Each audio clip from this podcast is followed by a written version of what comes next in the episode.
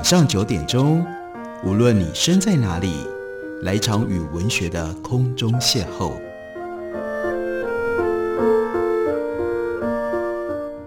杨照谈书，邀您一同遨游文学世界，认识古今中外的经典之作。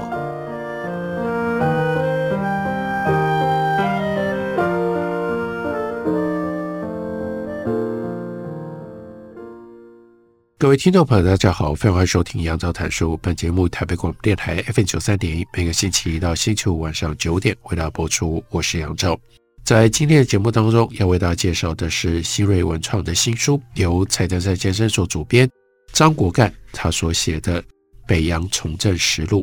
张国干是北洋政府当中经历非常丰富的一个人，而且更重要、更特别的是，他的官场的生涯。跟北洋政府相重视，在蔡德山所写的导读当中，就跟我们介绍张国干曾经在北洋政府当中做过哪些事情。我们来看，一九一七年七月，张勋复辟失败，段祺瑞担任国务总理，张国干呢辞去了国务院秘书长的职务，去担任段内阁的农商总长。在一九一七年十一月，和日本。非常重要的这个西元借款的问题上，身为农商总长的张国干不顾日本公使林权助跟段祺瑞的威逼利诱，拒绝签字，而遭到免职，失去了段祺瑞的信任。后来安徽皖系军阀失势，张国干又再度被启用。一九二零年的十月，他就担任当时叫做平政院的院长。一九二二年六月。组阁的是颜惠庆，他又回来担任农商总长，并且代理谭延闓的内务总长。到了八月，随着内阁改组，去职了。一九二四年一月，组阁的是孙宝琦，那这个时候张国干当教育总长，九月当司法总长，十月随着孙宝琦的内阁总辞去职了。一九二六年的五月。又是颜惠庆再度组阁，他又再度担任司法总长。六月，这个内阁又变动，颜惠庆辞职，改由杜袭圭兼代，在张国干担任内务总长。十月，这个时候是顾维钧兼代国务总理，张国干留任内务总长。到十月七号，他去职，内务总长改由汤尔和来担任。张国干这个时候就离开了北平，移居到天津去。一九二六年，北洋政府彻底垮台，这个时候，张国干也就决定他不再参与政治，他住在天津英租界小营门外。清末在黑龙江任职的时候，他曾经编纂过《黑龙江志略》，曾经主持绘制《黑龙江全省舆图》。这个时候呢，他就继续这方面的工作，经常一个人往返天津、沈阳、旅顺，调查当地，专心从事中国古方志收集、研究、整理。他藏书很多，把他的书斋命名为“无倦斋”，表示说分秒必争啊，绝对不倦怠。每天读书著述，经常到十个小时以上，考证修订了全国各地的地方志。将近万种，虽然很辛苦，但是怡然自得。从秦汉方志到明清方志，一共呢写了高达三百万字的文稿。其中从秦汉到宋元的方志考定稿大概七十万字。后来成书叫做《中国古代方志考》，曾经印刷出版。早在北伐战争结束之后，他也编撰过湖北采访书目。是按照各府厅州县地方志的译文字，还有呢，鉴于其他各书的这种内容，把它给罗列出来。一九三七年卢沟桥事变，这个时候华北临时政权在日本人的扶持底下成立了。做过北洋政府高官的王克敏，他们这些人就邀张国干参加伪政权，但是呢，张国干拒绝了。他担心日本人会继续纠缠，所以他就搬到上海去。行前委托天津航运公司航运大亨啊董浩云，把他家里面百余箱藏书通过海运到了上海。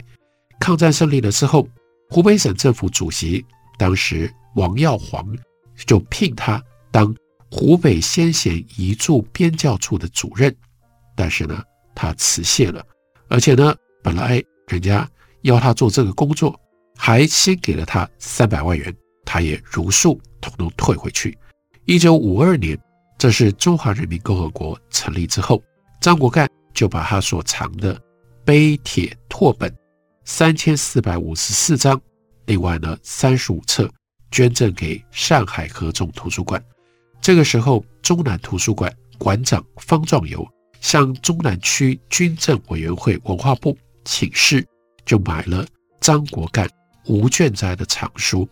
张国干听到了之后就说：“私藏图书应当公诸人民，况且武汉家乡他是湖北人，应该现在得归中南图书馆，实获我心，不足言谢，并且从上海运抵武汉。”大部分的藏书就归于湖北省图书馆收藏，其中呢，最重要的是地方志，一共有一千六百九十八部，一万八千六百九十六册，明经刻本也很多，还有十几种宋元明刻本跟抄本，以及他所收藏的湖北人的著述将近三千册。到了一九五三年，这个时候张国干七十八岁。应董必武的邀请，担任中国科学院近现代史研究所的研究员，以亲身经历著述回忆辛亥革命、北洋军阀时期的往事。这一部分的资料就收在蔡登山所编的这本书当中。我们可以来看一下他对于北洋政府，他对于北洋时期历史的一段重要的经过的记录，那就是中国是在什么样的情况底下，参与了第一次世界大战，对德国跟奥地利宣战。这在我们之前为大家介绍十几天所写的《追寻现代中国》当中，也曾经有特别的琢磨。这是一般我们从国民政府的角度在讲民国史的时候，经常会被忽略的。他说：“依照我自己所亲历的，把它给记录下来。一九一四年，欧战爆发，中国呢？”原来是在八月六号宣告中立。张国干说：“我那个时候母亲去世，我没有参与政治，因为欧战关系重大。在没有宣告中立之前，特别呢，陆军总长段祺瑞在总统府居仁堂跟张国干见面了。那这个时候，张国干跟段祺瑞说，中国应该立刻对德国宣战。”因为青岛的问题，日本如果要借口英日同盟，在我们之前对德宣战，那中国会很难应付，而且呢，日后会有更多的纠葛。最好能够让德国自动交还青岛，那日本就没有借口。如果不愿意，那我们应该就要立刻向德国宣战，也是表示我们跟日本、英国共同动作。不要让他们在中国的土地上来用兵。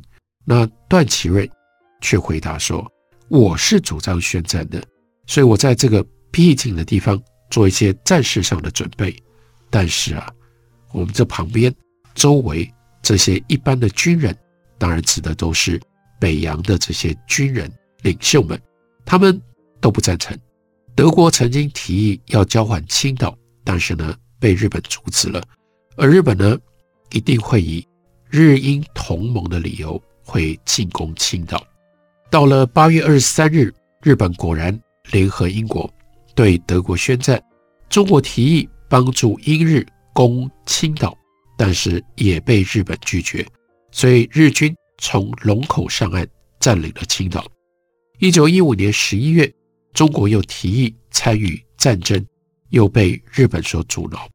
日本在一九一四、一九一五年拒绝中国参战，那为什么到了一九一七年又赞成中国参战呢？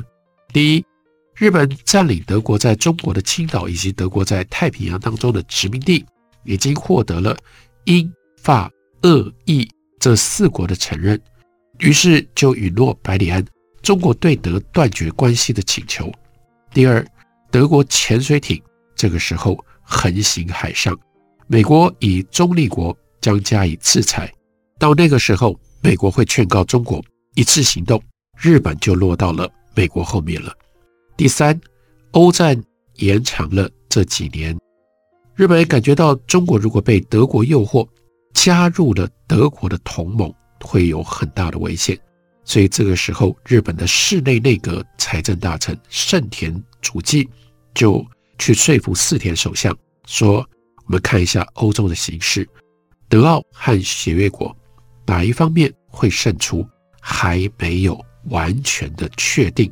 如果德国去诱惑现在守中立的中国，来利用他的资源跟劳动力，那么大战的前途对我们来讲就会非常的不利。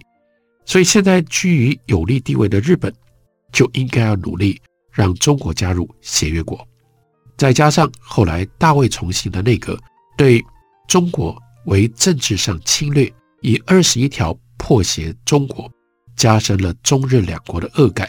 所以呢，接在大卫重信后面担任首相的室内，他要改变策略，从经济上下手，美其名叫做援助，其实呢是侵略啊。因为种种的关系，所以到了一九一七年，日本怂恿。中国参战，我们休息一会儿，等我回来继续聊。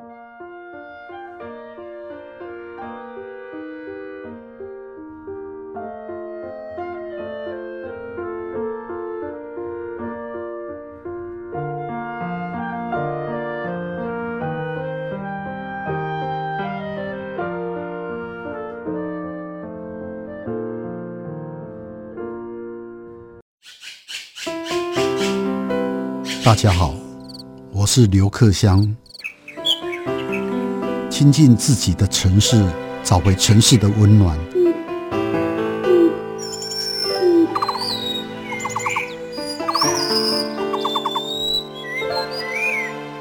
听见台北的声音，就在台北广播电台，FM 九三点一，AM 一一三四。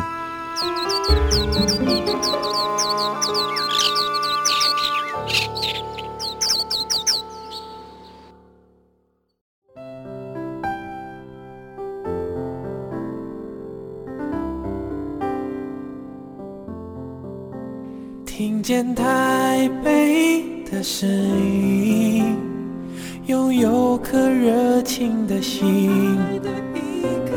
有爱与梦想的电台，台北广播 FM 九三点一。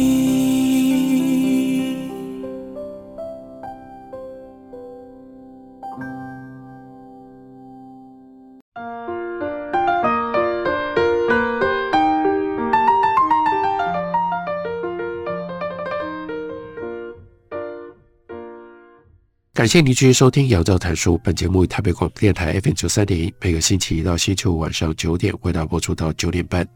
今天为大家介绍的是张国干所写的《枭雄套进北洋重振实录》，这是由蔡登山所主编编选的。在书里面有一段张国干他由亲身的经历而留下来，对于民国史其中北洋政府一页重要的内幕、重要的详情。那是关于一九一七年，民国六年，北洋政府决定向德国宣战。在潜水艇问题发生之后，中国对德的问题，当时其实有很多不同的主张。张国干呢，就把它列举出来。有一个呢是亲美派，亲美派的主将是伍廷芳，他主张跟美国采取一致的步调。那黎元洪依照伍廷芳的政策，这个时候。段祺瑞也没有表示反对。第二派是协约国派，段祺瑞内阁的系统，还有在野的梁启超等人是这一派。第三种是亲日派，在协约国当中，又特别是依循日本要跟日本结合，这里的代表人物是曹汝霖、陆仲瑜等等。他们最早就是亲日派，后来段祺瑞跟他的部下的靳云鹏徐世珍也从反日派变成了亲日派。第四派是亲德派，那王士珍和一部分北洋军人属于这一派。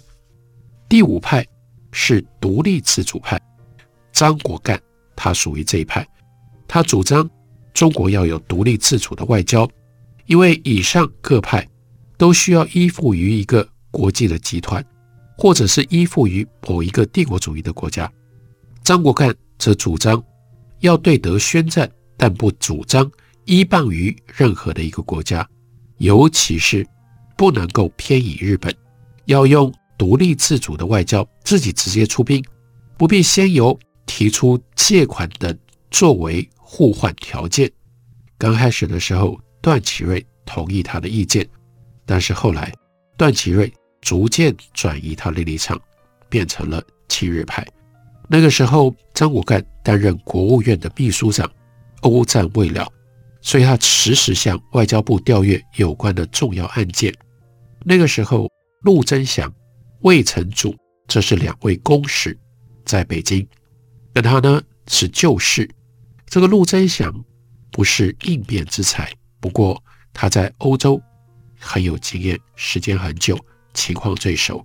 那魏成祖对于外交有一些见解，在一个星期之内。这三个人呢，经常晤谈，他又跟外交部的人员联络，所以得以周知国外的情况。陆征祥每次谈话都会讲到，如果欧战持久，美国一定会加入。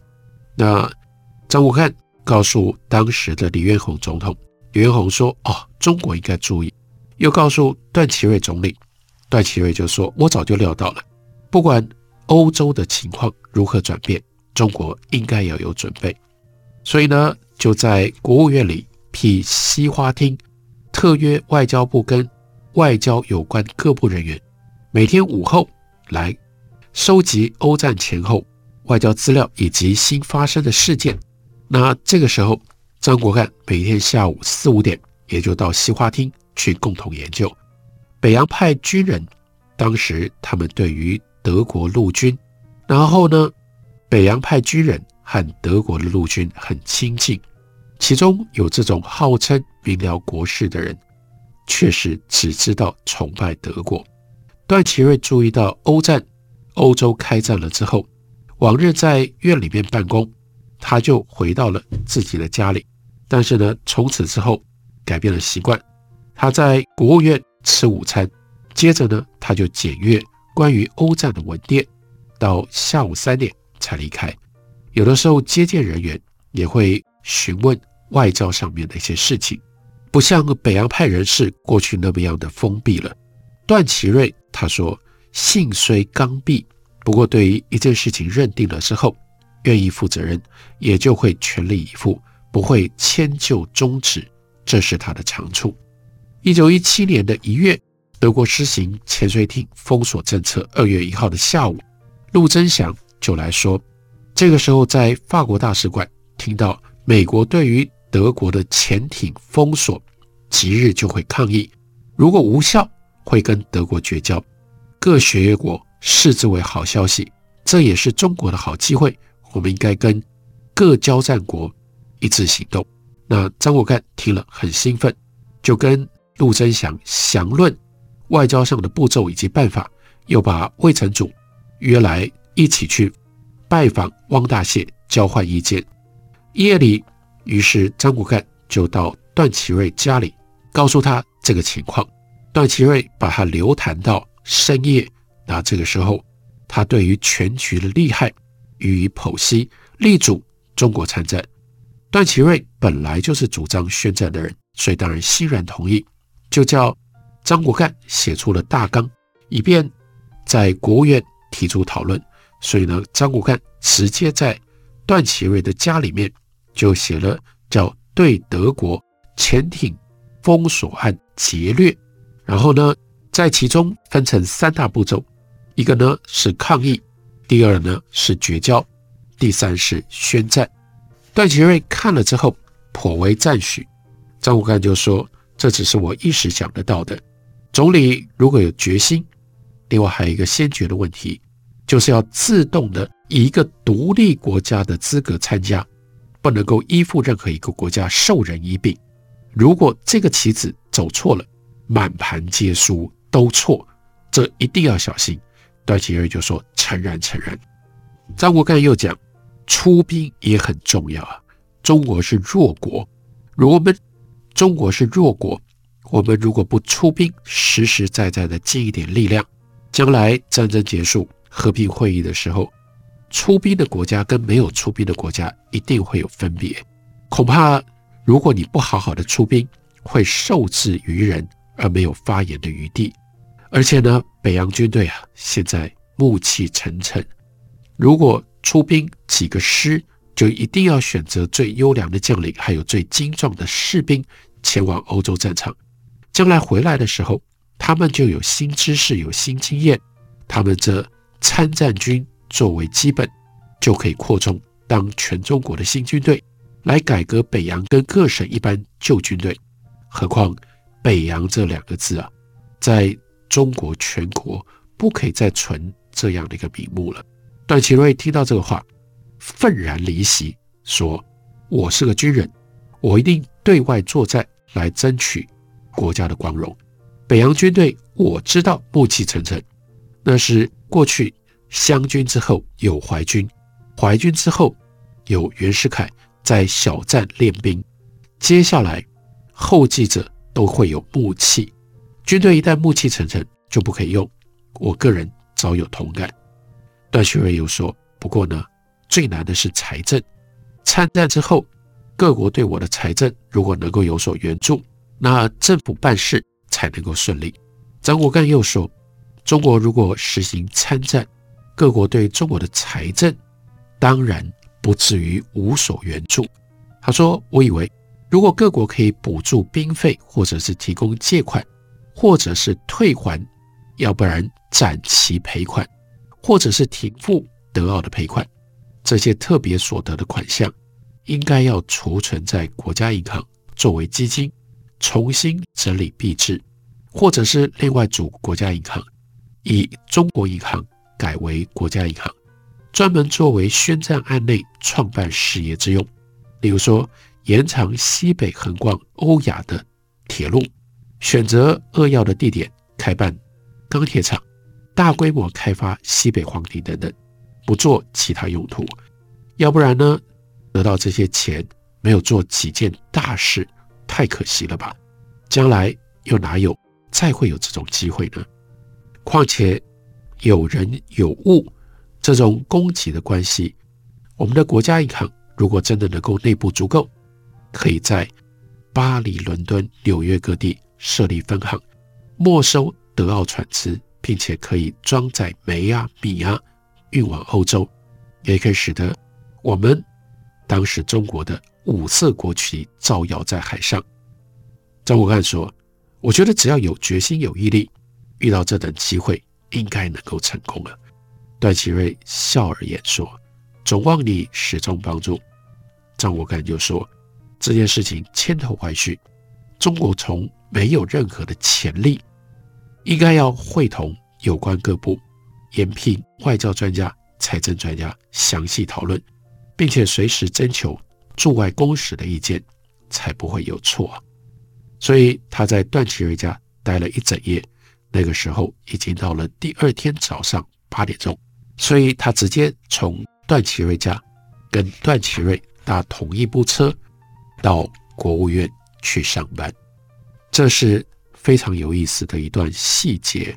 至少当时张国干的建议是要利用参战第一次世界大战的机会，让中国、让北洋政府、让北洋军可以脱胎换骨。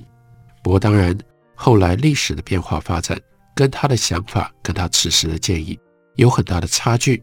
我们比对他的建议跟后来所发生的事情。对于到底什么是中国当时的情况，北洋政府他根深蒂固没办法解决的问题是什么，就可以得到更深切的认识跟理解了。这本书是张国干所写的《北洋重振实录》，介绍给大家，推荐给大家。感谢您的收听，下个礼拜一同一时间我们再会。